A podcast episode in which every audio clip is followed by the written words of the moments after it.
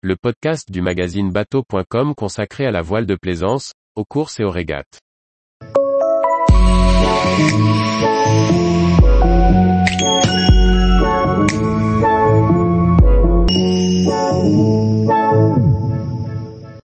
François Gabard, je joue la gagne sur cette nouvelle édition de la route du Rhum.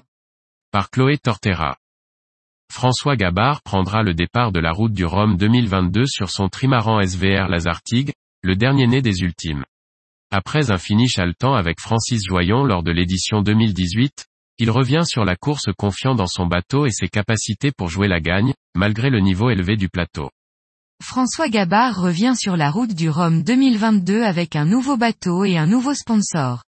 Malgré des désaccords avec la classe ultime, il a obtenu une dérogation pour s'aligner sur la ligne de départ et compte bien jouer la gagne. Après le finish haletant de la dernière édition, dirais-tu que tu as une revanche à prendre? Pas du tout, je ne suis pas à l'aise avec ce mot revanche. C'est une nouvelle course, une nouvelle histoire, un nouveau projet et un nouveau bateau. J'ai beaucoup de plaisir et de bonheur à être au départ de cette nouvelle édition et de savoir que je joue la gagne. J'ai un beau bateau, un beau projet. C'est une belle course avec un super niveau. C'est chouette d'être dans le match pour essayer de vivre une arrivée comme celle de la dernière fois. C'est dans le domaine du possible. Je garde un très bon souvenir de la dernière édition même si je n'ai pas terminé sur le résultat que j'avais imaginé. J'ai vécu quelque chose d'assez extraordinaire, auprès avec Francis. On a vécu, il y a quatre ans, des problèmes techniques importants. Ce n'était pas simple, mais je suis content de ce que l'on a pu faire avec l'équipe en amont, en préparation, et moi sur l'eau. Je n'ai ni regret ni remords. J'ai envie de faire du mieux possible, sans effacer ce que j'ai vécu sur la dernière édition. Où en es-tu de la prise en main de ton bateau? Depuis sa mise à l'eau, l'as-tu fait évoluer? Je suis encore en pleine prise en main, et ce sera encore le cas sur la route du Rhum. C'est un bateau complexe, ça prend plusieurs années de viabiliser et bien connaître ces bateaux-là. J'ai fait un bon bout de chemin depuis un peu plus d'un an, mais il y a encore beaucoup de travail. Je vais continuer à progresser pendant la route du Rhum. Il y a encore plein de choses à faire. Je suis très content du job réalisé jusqu'à maintenant dans les conditions que l'on avait. J'ai profité de chaque navigation pour progresser et m'améliorer. On a pas mal fait évoluer de petites choses, mais pas de gros changements. En termes de système et d'ergonomie, il est différent de sa mise à l'eau et il sera probablement différent dans quelque temps. Quel bilan tires-tu de tes navigations à bord de SVR Lazartigue? C'est un réel avantage de naviguer protégé? Quelles sont les différences avec ton ancien massif? En termes d'ergonomie et de protection, le bateau a beaucoup progressé. On est très content de ce que l'on a pu faire. On navigue à haute vitesse, en sécurité, avec une très bonne visibilité sur l'environnement. Ça fait longtemps que je n'avais pas navigué sur un bateau avec un poste de bar et de veille aussi confortable, aussi protégé et avec une bonne visibilité. Ça demande de nouveaux outils, de nouveaux repères. Avec cette nouvelle ergonomie de bateau, on pense qu'on va dans le bon sens. L'objectif était de voler un peu plus tôt. On a gagné 4 à 5 nœuds pour le décollage du bateau. Avant on décollait entre 25 et 30 nœuds de vitesse de bateau, aujourd'hui, on décolle entre 20 et 25 nœuds. C'est positif et ça permet de décoller quand il y a moins de vent. On a beaucoup progressé dans toutes les allures où le bateau va vite, avec des vitesses de vent apparentes importantes, où l'on a besoin de pas mal de puissance, de moments de redressement. C'est toujours difficile de comparer les performances des bateaux, mais c'est certain que l'on a passé un palier dans ces conditions. On a un peu progressé partout. Je crois que le bateau précédent était complet, équilibré dans ses performances et je crois que celui-là aussi. Il y a quatre ans, j'avais une bonne connaissance des réglages du bateau et la capacité de naviguer à son plein potentiel. Aujourd'hui ce n'est pas le cas. Il y a encore plein de choses à découvrir, des réglages à trouver. On sent qu'il a un potentiel intéressant. As-tu réalisé des choses pour le solitaire? Principalement en termes d'ergonomie. Ce n'est pas le même cockpit que sur la Jacques Vabre 2021 ou sur des courses en équipage dans le futur.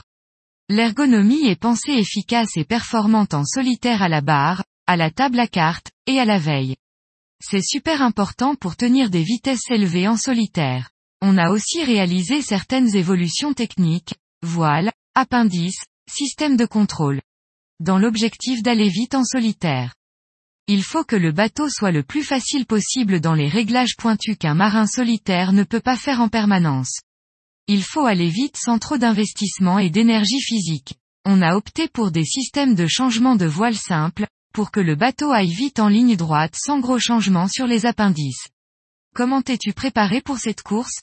On a essayé de naviguer un maximum cette année. On avait vraiment besoin de naviguer. On a fait un joli tour en Méditerranée au printemps, avec un joli record en équipage durant lequel on a poussé le bateau pendant un peu moins d'une douzaine d'heures. C'était une belle expérience de pousser le bateau dans des conditions de mer pas simples. J'ai aussi fait quelques exercices en solitaire pour me familiariser à ce format. J'ai aussi fait ma qualification au retour de Méditerranée. Récemment, j'ai fait des navigations plus qualitatives pour la route du Rhum. Du solitaire avec des manœuvres, pour essayer de se complexifier la vie quand on est tout seul, pour être dans des conditions plus proches de la course. L'idée était de complexifier les situations pour être prêt à tous les scénarios. On regrette de ne pas avoir pu faire des courses en amont. Mais on a navigué avec Yves Le Blévec et Arthur Le Vaillant. C'est sûr que j'ai hâte de naviguer avec tous ces jolis bateaux Ultimes. As-tu suivi les différentes courses et que penses-tu de la concurrence? À la lecture des courses cette année, c'est difficile de ne pas placer Ritana comme une référence. Il a remporté toutes les courses depuis deux ans. C'est un bateau extrêmement rapide, bien fiabilisé.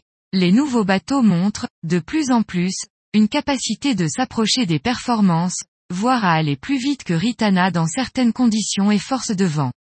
C'est assez passionnant et intéressant. Le niveau est assez homogène. Il y a 4, 5, voire 6 bateaux avec des performances qui doivent être assez proches. Mais il y a encore pas mal d'inconnus et des bateaux plus vieux. Francis l'a prouvé avec panache il y a 4 ans, il était moins rapide sur le papier, mais capable de naviguer à son plein potentiel sans trop de risque de casse. Ces bateaux peuvent jouer la gagne si des bateaux plus récents rencontrent des problèmes. Il y a de superbes bateaux et de jolis ingrédients pour faire une belle course. Comment évaluer le risque de ne pas finir sur casse?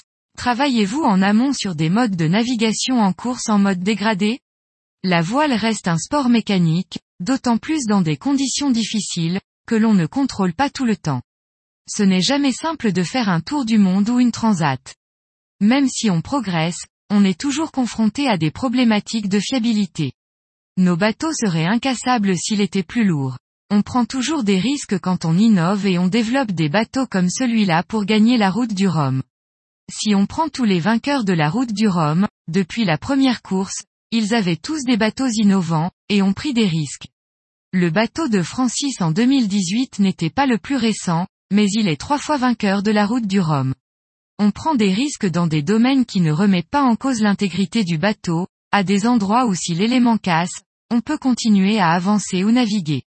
Parfois, on a une dégradation des performances, mais ce n'est pas forcément le cas. Pour tous les systèmes électroniques et mécaniques, on a du backup. On peut utiliser un autre élément à l'identique. Il faut avoir des plans B, C, D, parfois avec un niveau de performance qui diminue. C'était mon cas il y a 4 ans, avec des problèmes d'appendice. Mais mon bateau a continué de flotter et de naviguer. Il faut avoir des solutions de réparation à bord. On a pas mal de systèmes à bord, certains que l'on peut bloquer.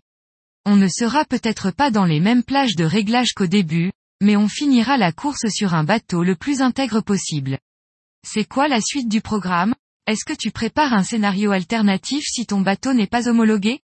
Un trophée Jules Verne, il a plusieurs fois été certifié conforme, mais c'est vrai qu'il y a de l'incertitude sur la suite du programme. Aujourd'hui, on ne pense pas à ça, car il y a une belle route du Rhum. Dans tous les cas, on a plein d'idées pour le faire naviguer. On l'espère en course, avec le plus de camarades possible. Dans tous les cas être sur l'eau et donner à ce bateau ce qu'il mérite et de belles performances. Tous les jours, retrouvez l'actualité nautique sur le site bateau.com. Et n'oubliez pas de laisser 5 étoiles sur votre logiciel de podcast.